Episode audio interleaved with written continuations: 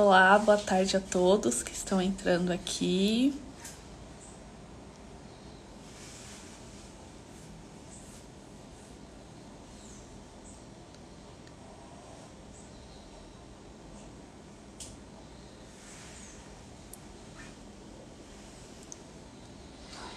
Bom, eu vou aceitar aqui a Fernanda é, para nossa conversa de hoje que é sobre o Art Rio Educação.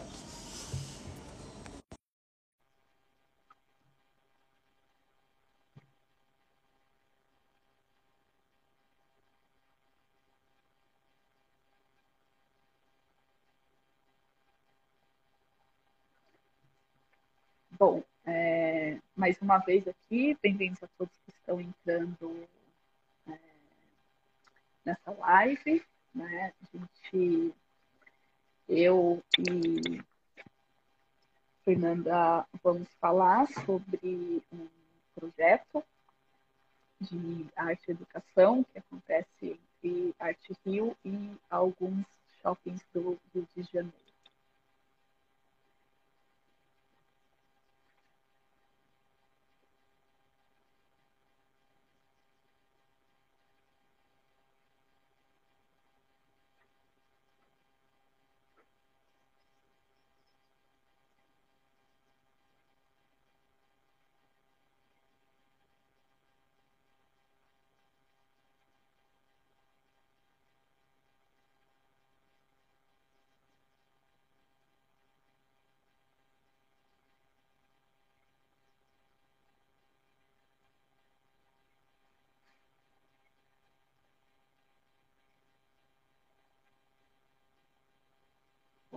um minutinho que eu estou aceitando aqui.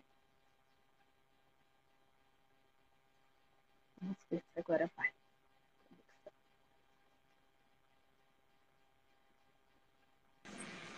Começando. Olá. Olá, Fernanda, tudo bom? Tudo, me vê bem? Me ouve bem?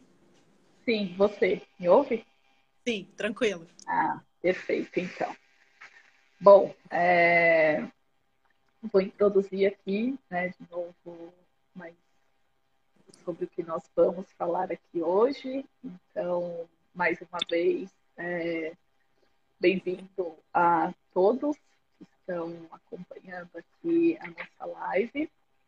É, essa é uma live da Arte Rio Educação junto ao Shopping Grande Rio. Né? Eu sou Carolina Laureano, sou curadora e pesquisadora de arte e hoje estou aqui também para conversar com Fernanda Lopes, também curadora. É... E nós vamos falar sobre algumas perspectivas da história da arte. Né? É... Lembrando que essa, essa live vai ficar salva, né? tanto aqui é, no IGTV da Arte Rio. Na sequência, também vai estar no Instagram e no YouTube do Shopping Grande Rio, né? É, para que todos possam é, acessar novamente, possam compartilhar esse conteúdo, né? É, e, como eu tinha falado anteriormente, hoje a gente vai falar sobre é, abordar alguns tópicos da história da arte a partir de obras de três artistas, né? Rafael, Velázquez e Manet, e como seus trabalhos eles trazem questões para compreender tanto o período histórico o qual eles estavam inseridos e também questões contemporâneas é, de imagem que a gente vai falar ao longo dessa live. Então, eu vou colocar aqui primeiramente, uma imagem para a gente começar a conversar.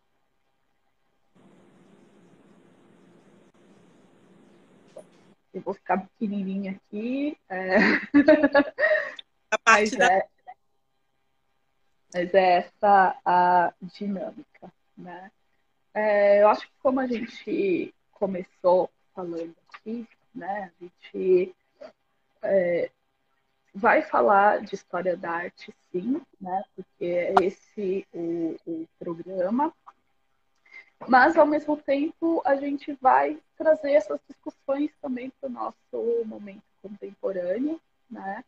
É, para entender como essa história, né, essa história oficializada que a gente tem, ela obviamente tem todo o seu lugar de importância, mas a gente não pode deixar de questionar as ausências, né, que essas histórias elas também também trazem, que é uma das questões muito contemporâneas que a gente tem discutido hoje, né, Fernanda? Então, é, a gente trazer primeiro é, essa imagem né, do, do Rafael aqui, né, é, começando essa, essa conversa, também a Fernanda aqui para falar com a gente também, dessa relação que a gente observa né, nesse começo de uma história da arte, o quanto essa imagem,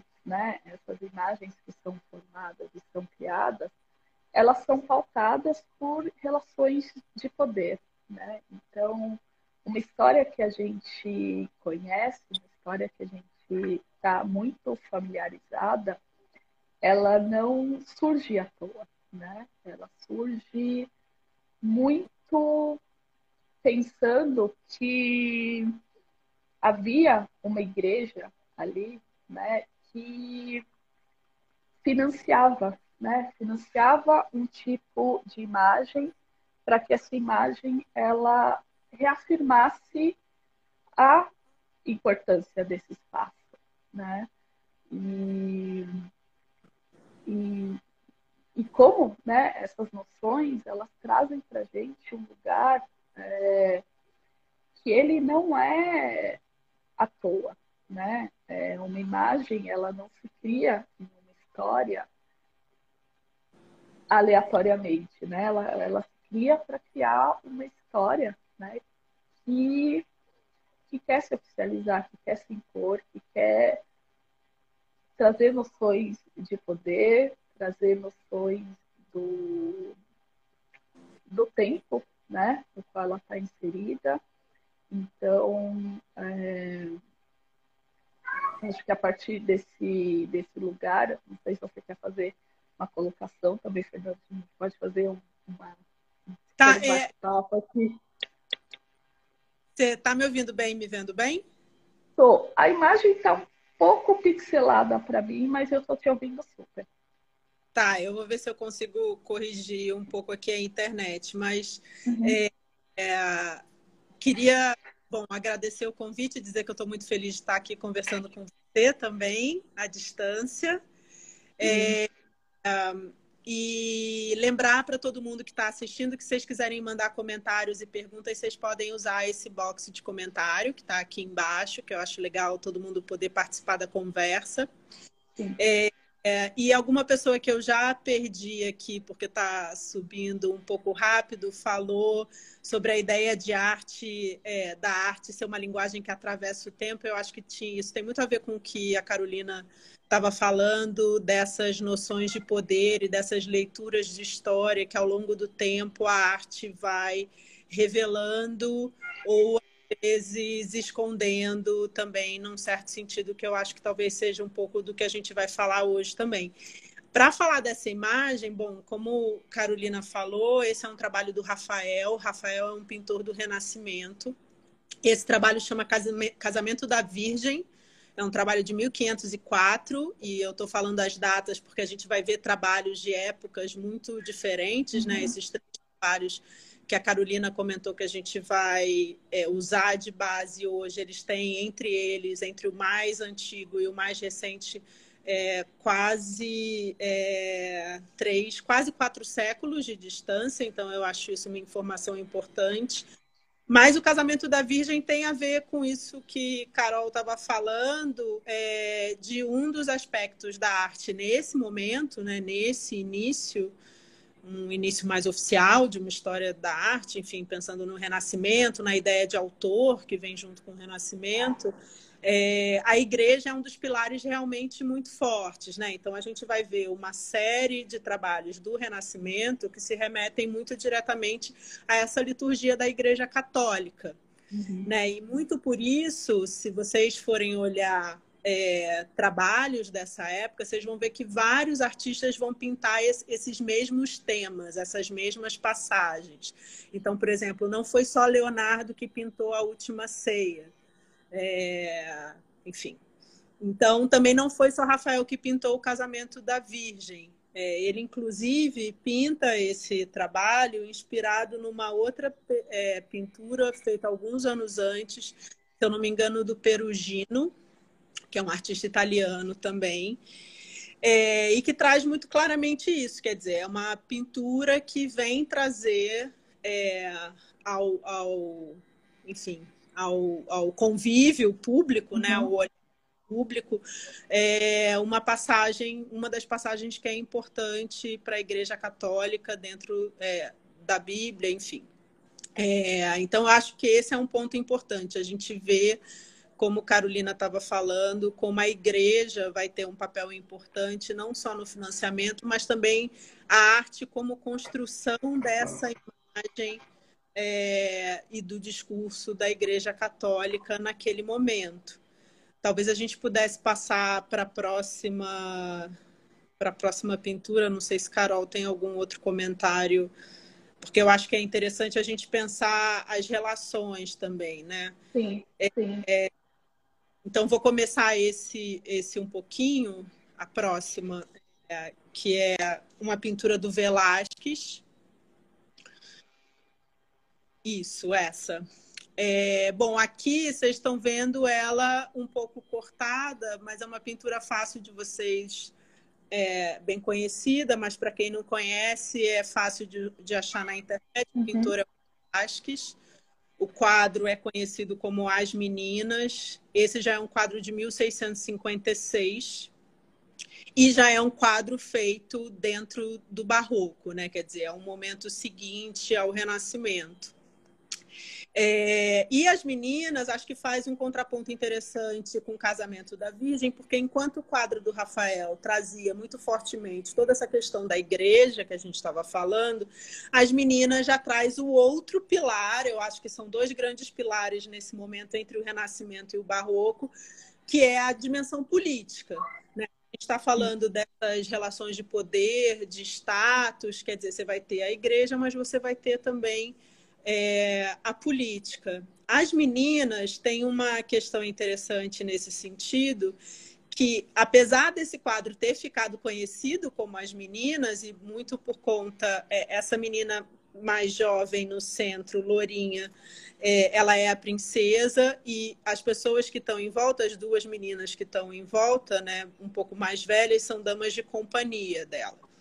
Então, é chamado As Meninas em referência a, a, essas três figuras que estão nesse primeiro plano, né? na parte mais da frente do quadro. Mas uhum. o nome oficial desse quadro, na verdade, é a família de Felipe IV, que é a família real espanhola. Né? Então, quer dizer, apesar do apelido, a partir das imagens que estão nesse trabalho, o título oficial dele se refere à família real espanhola e é, é, curioso, esse é um trabalho muito conhecido, é, que até hoje ele gera uma série de reflexões e citações de outros artistas, né? Ao longo do tempo, vários artistas fizeram citação a esse quadro. É, não só porque, se vocês observarem bem, do lado esquerdo você vê uma figura que é o próprio Velázquez pintando, então é como se a gente tivesse, acho que se vocês repararem, está todo mundo olhando para frente, inclusive o pintor, então a gente está no lugar de quem está sendo retratado. E a gente vê isso, se vocês olharem lá no fundo aquele espelho, vocês vão ver que tem um casal ali, que é o rei e a rainha é, que estão, é, quer dizer, o, espelho está apontando para onde eles estão, que é onde a gente está, desse lado de cá da imagem. Então, essa ideia do espelho e desse olhar do que está dentro para o que está fora, né? Esse jogo que o Velázquez faz no quadro é uma coisa que vários artistas depois dele até hoje vão lidar muito como um recurso de pensar a relação da pintura e do que está fora dela. É... Mas vou deixar a Carol falar um pouco para eu não falar tudo, mas acho que é interessante a gente ver esse quadro como um contraponto, pensando nessa dimensão política que esse trabalho tem, e inclusive chamando atenção para o tamanho dele. É, ele tem 3,18 de altura por 2,76 de largura, 2,76 metros. Então, a importância dele também se dá, quer dizer, o que ele quer dar importância tá não só no tema, mas muitas vezes no próprio tamanho dele, né? na presença física dele. É, então, eu acho que esses são dois dados importantes para a gente pensar dentro disso que a gente está tá tentando começar a conversar com vocês. Exato. É, eu acho que né, é, quando a gente pensa numa, numa, numa cadência da própria história, né, de entender que a gente viu um, um primeiro momento onde a igreja era muito presente, né? presente dentro do universo da arte e inclusive financiando-a, né? É, funcionando ali como esse, esse grande mecenas da arte, no sentido de reafirmar o seu poderio, né? Então a gente começa a entender um pouco essa noção de criação da imagem dentro de uma história da arte, né? É, de um lugar de afirmação, né? De, de noções de, de poder social, né? É, e aí eu acho que a gente, quando passa aqui né, para o barroco, para essa tela do Velázquez, que está aqui, obviamente, é, tratando de um lugar de nobreza, né? Quando, como a gente vê essa, essa transição, né? É, não que no Renascimento a gente não tivesse esse lugar da nobreza sendo retratado também, porque a relação do, do, dos retratos, né, eles são muito importantes nessa fase mais clássica da arte, né, onde obviamente, além de, de, de noções de, de, um poder de, de status social, de uma sociedade, a gente também está falando dessas noções de classe, né?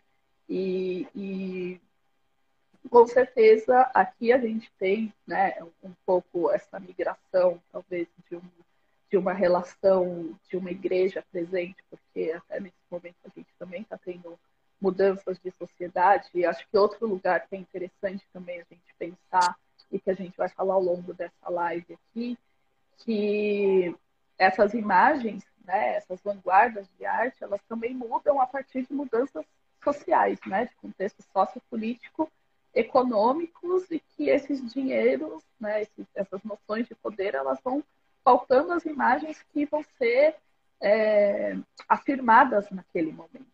Né? Então, quando a gente tem aqui é, essa pintura e, e, uma pintura, ela, ela, Velázquez, essa pintura, ela é extremamente importante dentro da história da arte, porque ele está repensando a própria pintura, né? esse ato de pintar, é, colocando a autoria dentro, inclusive, da pintura, né? então trazendo o artista como um lugar, uma, um ponto importante né, para que toda, todo esse acontecimento ele seja possível, né?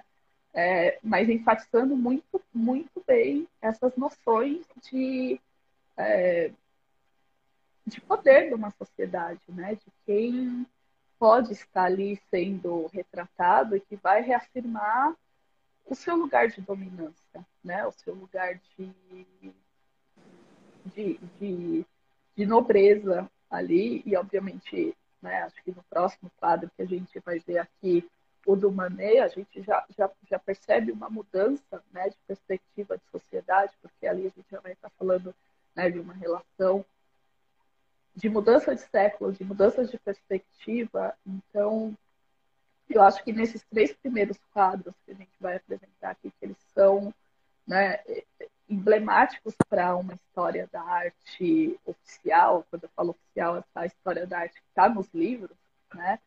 É, por exemplo, é, essa obra do Velázquez, ela, assim, ela, muito, em algum momento da vida, provavelmente a gente se deparou com essa imagem, né?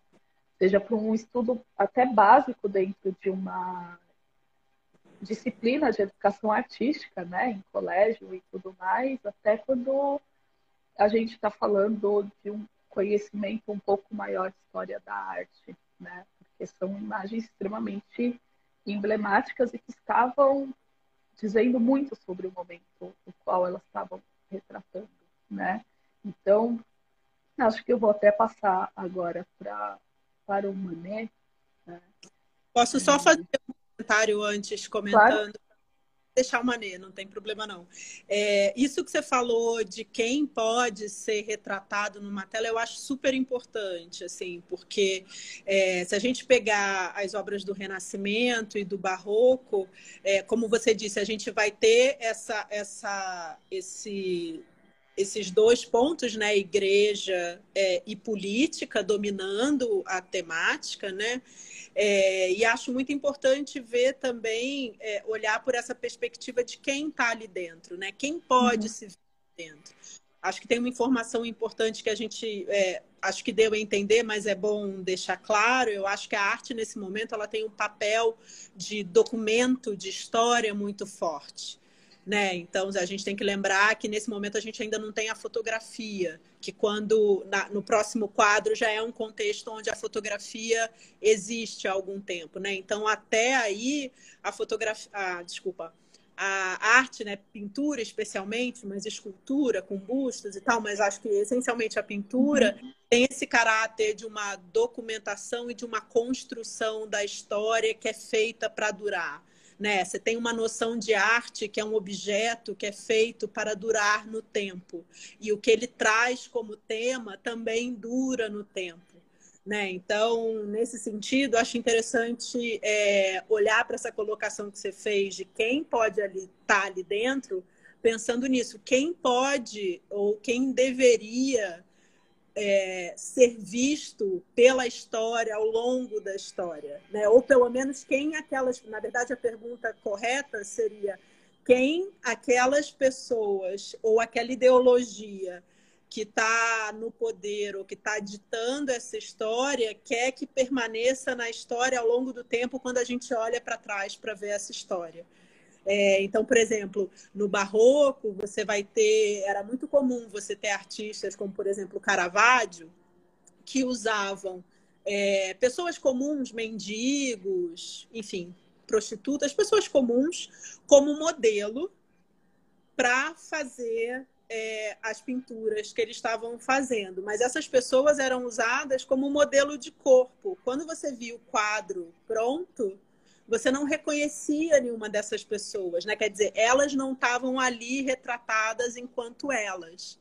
Eu acho que isso é uma coisa muito importante para a gente dizer para a nossa discussão e para a gente dizer para ver o próximo quadro, porque o próximo trabalho é realmente, como a Carolina estava falando, uma mudança nesse sentido. Né? É, e eu acho que, né, só para a gente também falar um pouco é, amarrar essa, essa linha de pensamento, que eu acho que veio uma discussão quando a gente entrar no Manet, né? É, eu acho que a gente colocou aqui dois quadros que os títulos eles são muito importantes, né?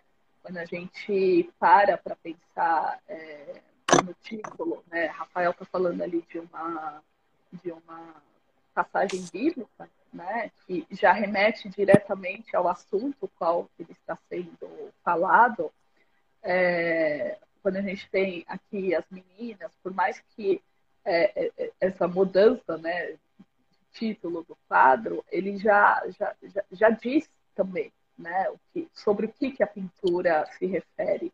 Né? É, então, a gente tem um lugar é, não do, da autoria do artista, mas do significado. Né? É, isso é muito pautado. Então, compreender isso também é compreender noções de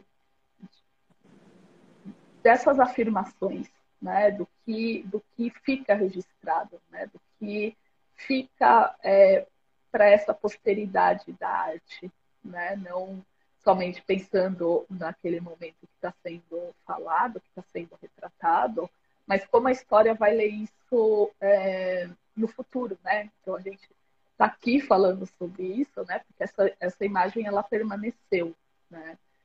Enfim, com toda a sua importância, obviamente, dentro de um lugar de história da arte, e aí eu vou passar para Mané aqui, que aí a gente já vai perceber é, total essa mudança né, de perspectiva, inclusive porque a gente já tem uma mudança de século aí, né, uma virada importante.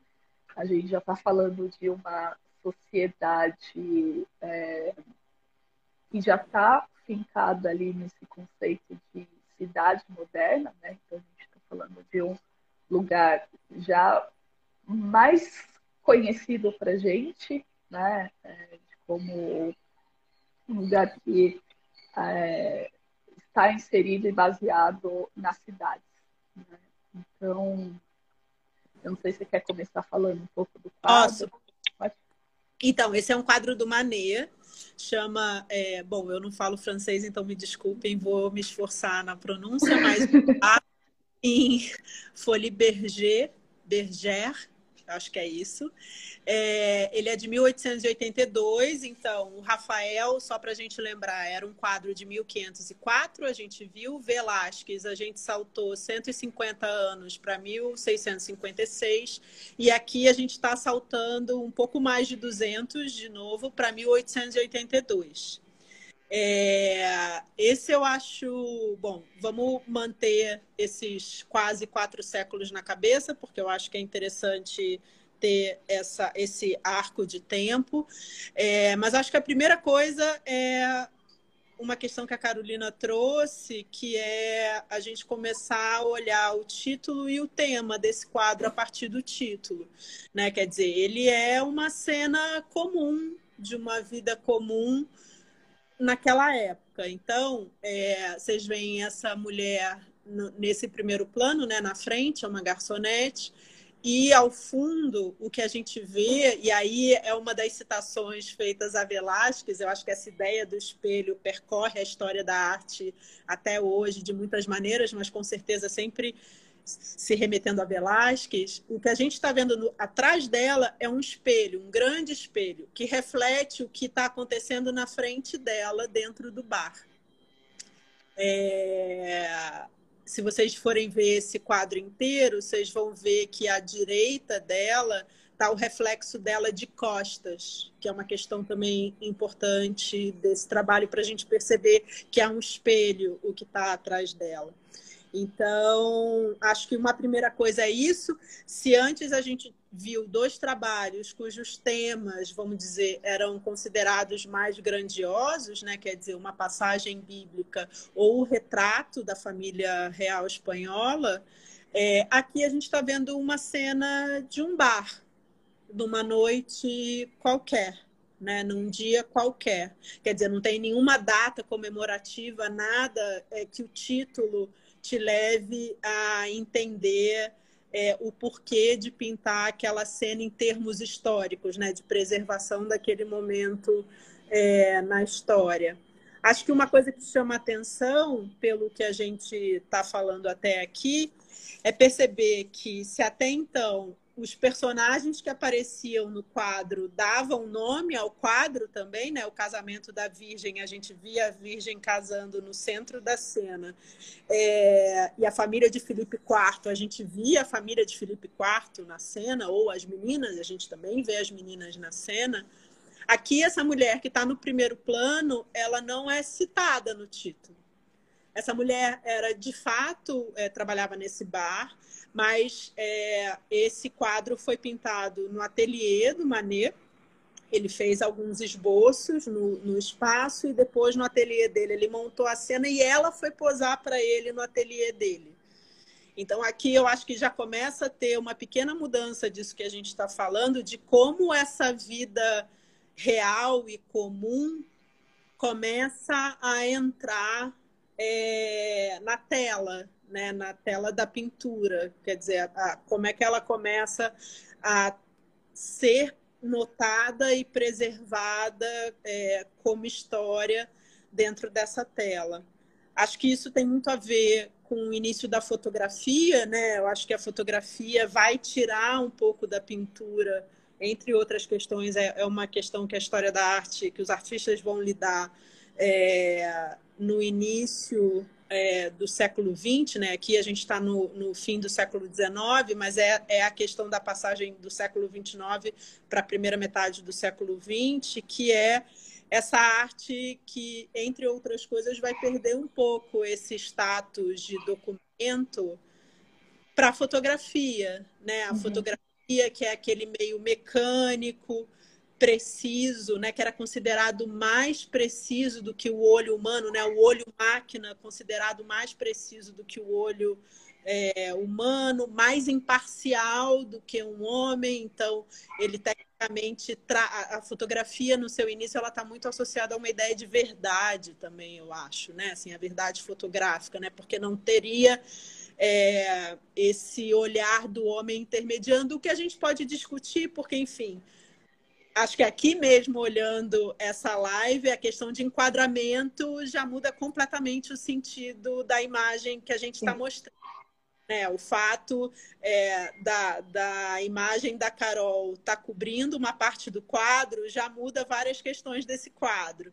Então, a gente pode discutir, claro, e vários artistas vão discutir muito rapidamente esse status de verdade da fotografia, mas é uma questão que começa no início, com o início da fotografia é, de uma maneira muito forte.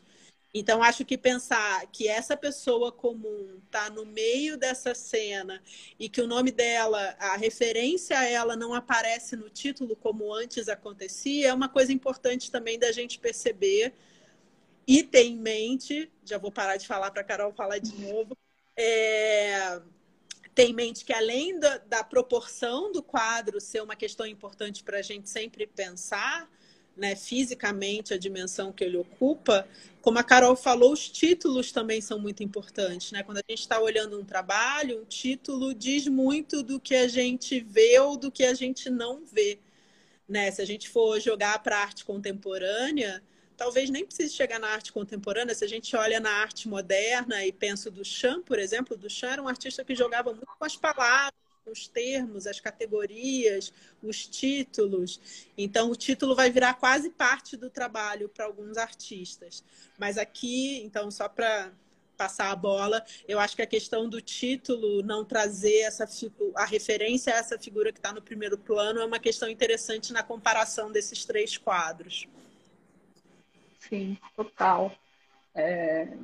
E aí, né, eu acho que interessante também né, para a discussão que a gente vai trazer a partir né, desses três quadros, né, é, a gente percebeu ali né, no, no, no, Renascimento que a igreja ela era é, detentora né, de, de um poder e que dizia sobre quais essas imagens estão sendo é, criadas, né?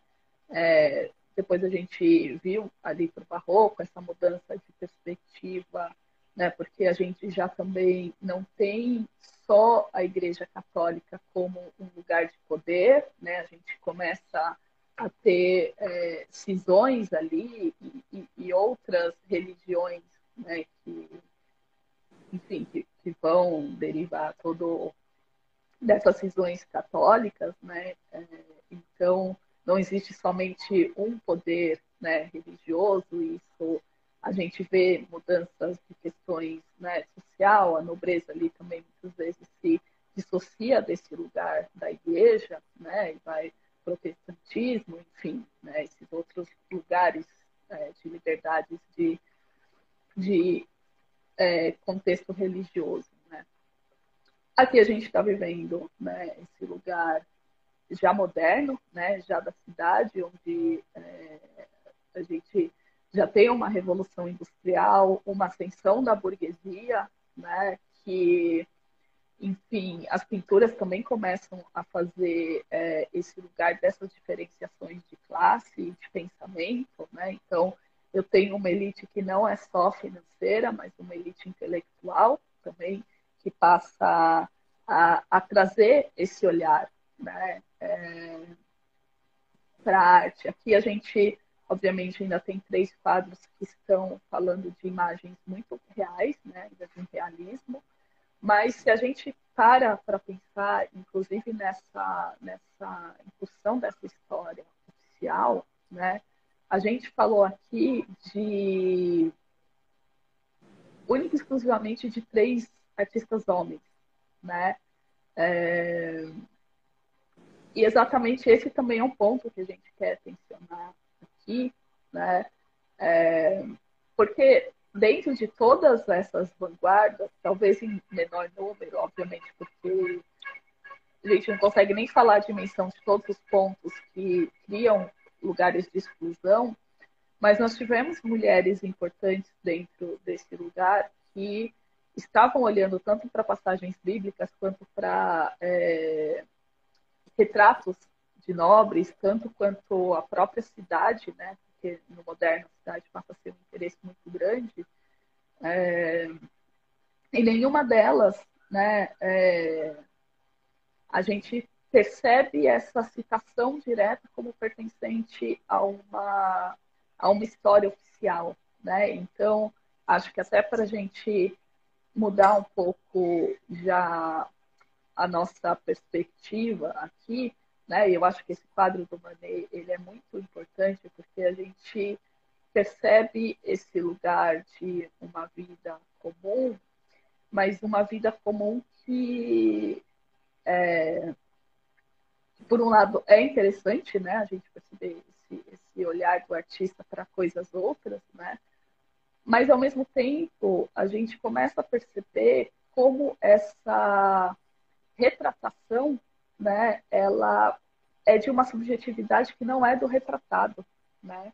Então, como eu tenho aqui o lugar de uma mulher, e por mais comum que ela fosse, né, ela, ela tem um lugar de, de ela existe, né? É, e por que essa existência dela não é tão importante como uma passagem bíblica ou tão importante quanto um quadro de uma nobreza, né? E, e aí, né? É, e obviamente que a gente está falando também de um lugar europeu, um branco, e, e, e agora, né? Trazendo isso to, total para uma uma questão contemporânea, que eu acho que está muito efervescente, né? que é exatamente discutir a quem, a que subjetividades pertencem essas imagens. Né? É, eu acho que quando a gente estuda um viés de uma história da mulher, e eu estava muito é, debruçada sobre a história é, nesse ponto de vista, e, e, e olhando para esse renascimento, é, uma perspectiva de uma pintura é, masculina e feminina, ela tem nuances diferentes, né? Ela olha para as coisas de forma diferente. E, e que a gente hoje está entendendo é, que a gente precisa ter essa diversidade, essa pluralidade de visão para que outras histórias elas passem a ser importantes também, né? É, a partir do momento que a gente está entendendo, né, que esses séculos e séculos de história, e eu estou falando de 20 séculos praticamente, né, que tem inscrito é, na oficialidade apenas uma história, né? E eu acho que a gente pode até já trazer aqui, eu não sei se você já quer falar, talvez, da, da obra do Randolfo, que traz um pouco essa discussão. Podemos. É. Você quer colocar a imagem dele? Coloquei aqui. Isso. É, bom, esse, é, a, o que a gente pensou foi então trazer um pouco dessas questões é, que a gente está trazendo é, a partir desses quadros mais clássicos para uma discussão mais contemporânea com artistas brasileiros contemporâneos, né, para pensar essa discussão sobre construção de narrativas, de outras histórias, representatividade, enfim.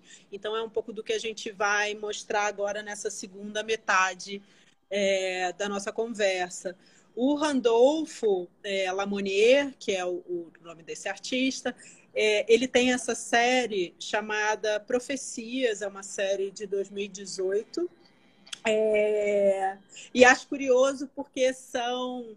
É, ele olha um pouco, ele pensa nessa história ou nessas outras histórias possíveis, não olhando para trás e tentando é, resgatar o que está apagado silenciado, mas de alguma maneira sim considerando esses silenciamentos, mas olhando para frente, né? Quer dizer, é, projetando um futuro onde essas narrativas sejam mais presentes, né? Onde essas é, outras histórias tenham papéis protagonistas também é, em convivência com outras, né? Com a, com a que a gente já tem, enfim, que se abram outras possibilidades de construção da história. Então, essa que a gente está vendo é uma projeção para 2027 com uma mulher negra pela primeira vez presidente é, do Brasil. Se a gente passar, de repente, para alguma outra, dá para ver, eu acho que tem mais duas, essa. Uhum. E o Descobre, que é parte da América Latina, que é uma discussão política super importante também, né? Quer dizer, entender é, como o Brasil se coloca dentro de uma discussão geopolítica em relação aos seus vizinhos e a quem está fora, né? Isso é uma discussão que vem da fundação até se a gente pensar qual que é o marco fundador da nossa história, que seria essa ideia de descobrimento, a gente já tem um marco aí super complicado, porque é, é um, é um marco zero, um marco de início que se dá pelo olho do outro. Né? A gente começa a existir quando Portugal chega aqui como se antes não tivesse absolutamente nada. Então, acho que uma bandeira como essa discute é, até o nosso início de história, né? E da relação com o exterior, que, por exemplo, é, Oswald de Andrade, durante a semana de 22, nos manifestos que ele vai escrever, especialmente o antropófago, vai falar muito fortemente dessa relação entre o que vem de fora e o que é brasileiro, e a afirmação do brasileiro, né? Quer dizer, acho que dentro da história de uma ideia de Brasil, até essa narrativa também tem problemas, né? Também tem apagamentos. E a gente pode ver a terceira, só para passar a bola para você, para a gente ver alguns artistas, é, que aí é sobre a questão indígena, né? Que também estava falando agora do momento do descobrimento, né? E de uma arte brasileira que começa com a vinda da família real é, e a família real trazendo a,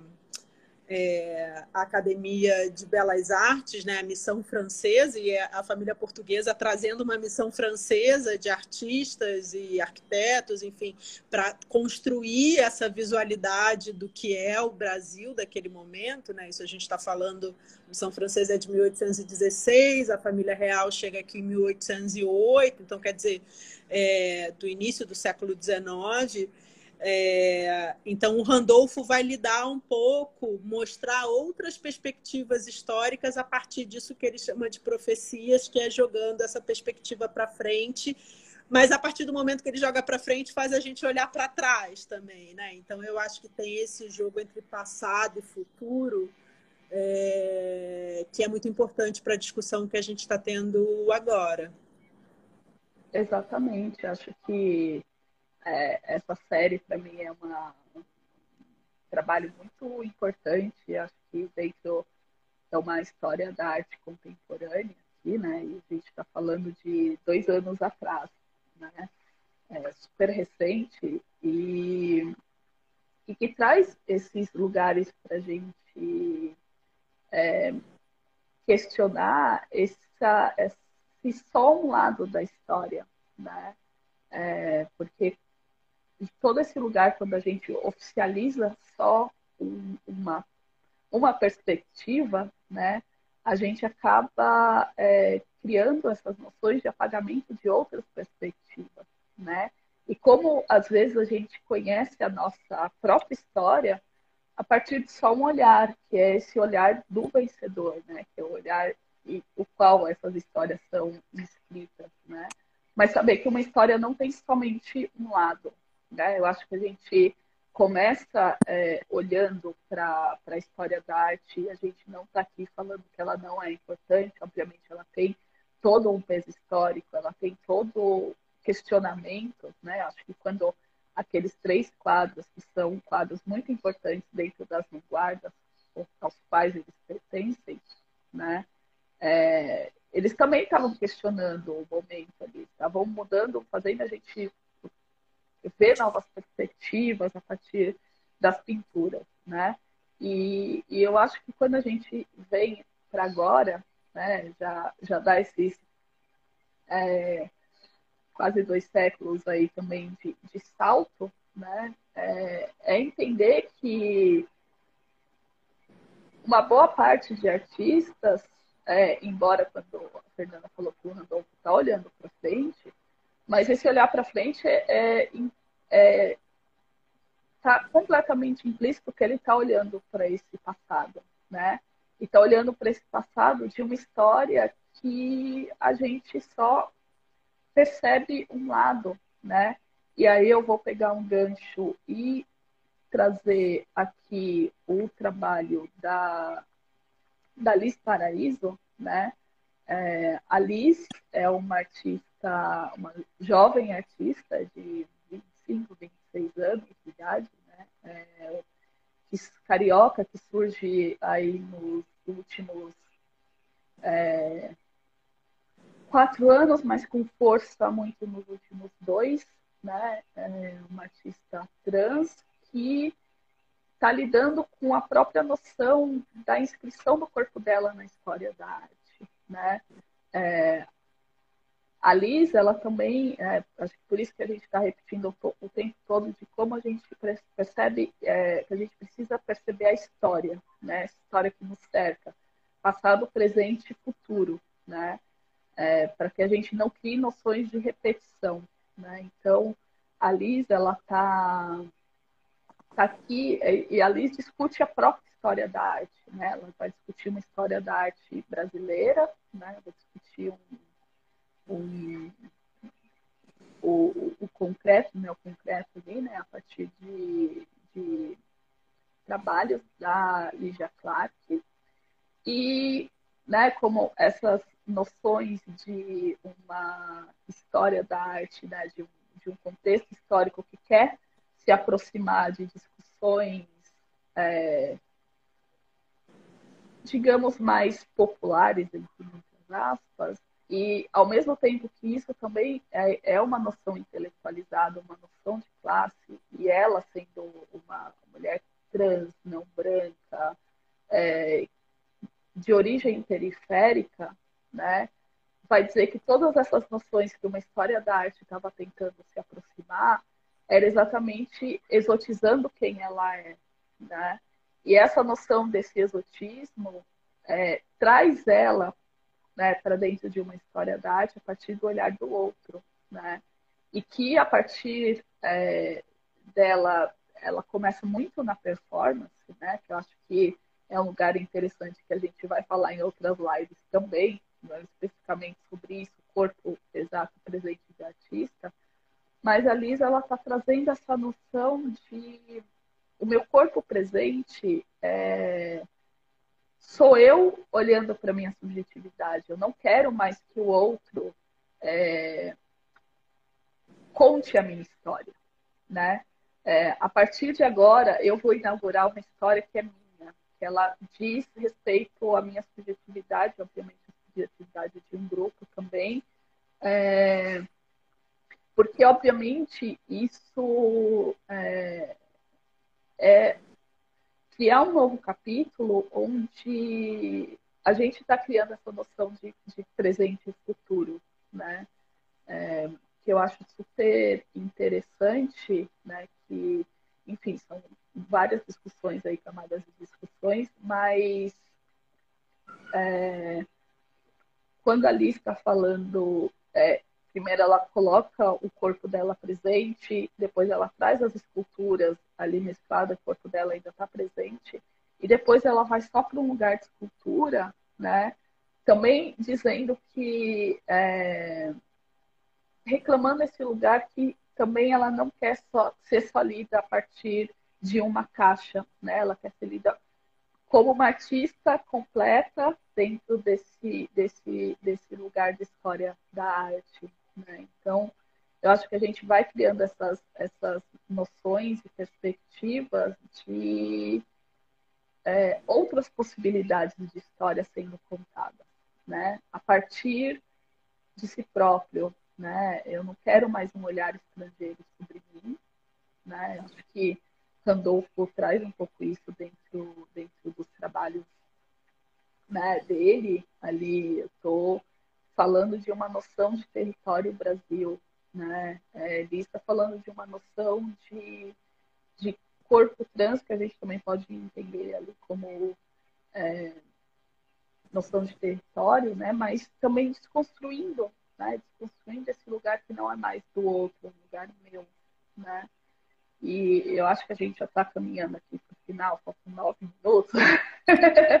e aí eu não sei se você quer colocar mais um trabalho. Eu queria colocar o do Elian, se a gente puder, porque eu acho que tem muito claro. a ver com o que falando é, de, dos artistas, é, dependendo dos seus lugares, né, é, buscarem para si, é, reconstruírem uma narrativa histórica a partir de uma posição mais protagonista, eu acho. E acho que o, esse trabalho do Elian, que chama Atlântico Negro, é, Tumbeiro de 19, desculpa, de 2019, a gente ficou indo e vindo nas datas, é, de 2019, ele é parte de uma série do Elian chamado Todo Camburão tem um pouco de navio negreiro. É... E é uma pintura, essa pintura é, foi apresentada, a imagem que a gente está vendo é dentro da exposição Arte na IFE, que aconteceu ano passado na Escola de Artes Visuais do Parque Laje, aqui no Rio. Eu estou falando do Rio, Carol de São Paulo. É, e é uma pintura que parte de uma investigação que o Elian vai fazer desde 2016. Ele é um jovem artista que hoje está em Paris estudando, é, como parte da formação dele de História da Arte, trabalhou como educador no Museu de Arte do Rio.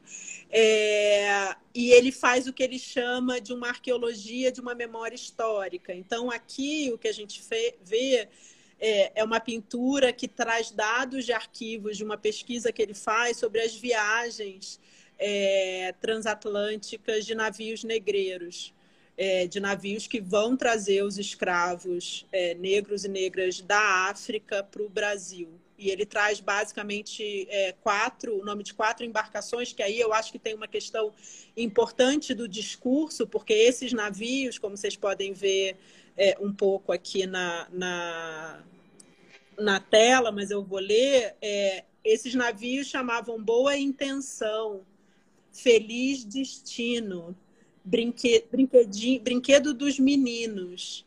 Então, quer dizer, é, tem é, uma crueldade nesses nomes, né, em nomes tão felizes e delicados, é, numa situação de violência tão grande que eles promoviam, né? E, e o Elian também levanta isso que vocês veem escrito aí, é, junto com os nomes dos, das embarcações e as datas delas, é, o número de é, negros e negras escravizados que entraram e quantos sobreviveram à viagem. Né? Então, você tinha uma série de, de mortos ao longo desse, desse, dessa travessia, né? o que eu acho que é uma, é uma discussão muito importante se inclusive a gente pensa, é, acho que são dados muito relevantes para a gente pensar, especialmente é, o que a gente vive hoje de uma tentativa de reconstrução de algumas narrativas. Né? Se a gente olha, por exemplo, é, a Fundação Cultural Palmares e o que tem acontecido agora com a Fundação, enfim, eu acho que essa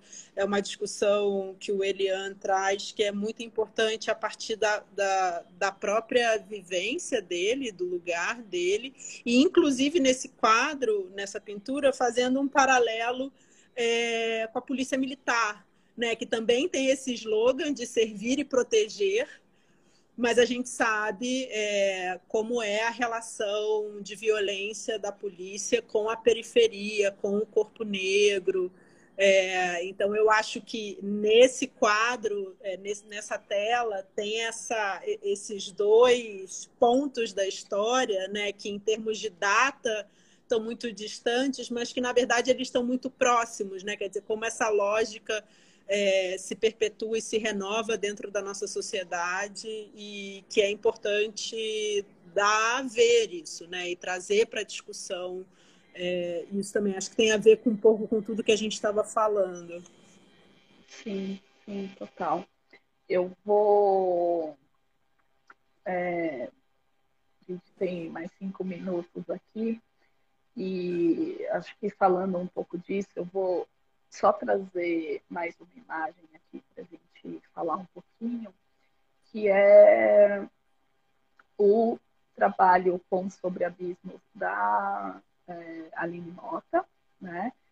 Que, enfim, a gente está falando dessa relação passado, é, presente e futuro, a quem pertence essa história, né? Quem, eu acho que o, o que fica um pouco aqui, quando a gente traz esses três quadros, esses três artistas, é dizer quem estava financiando uma história, né?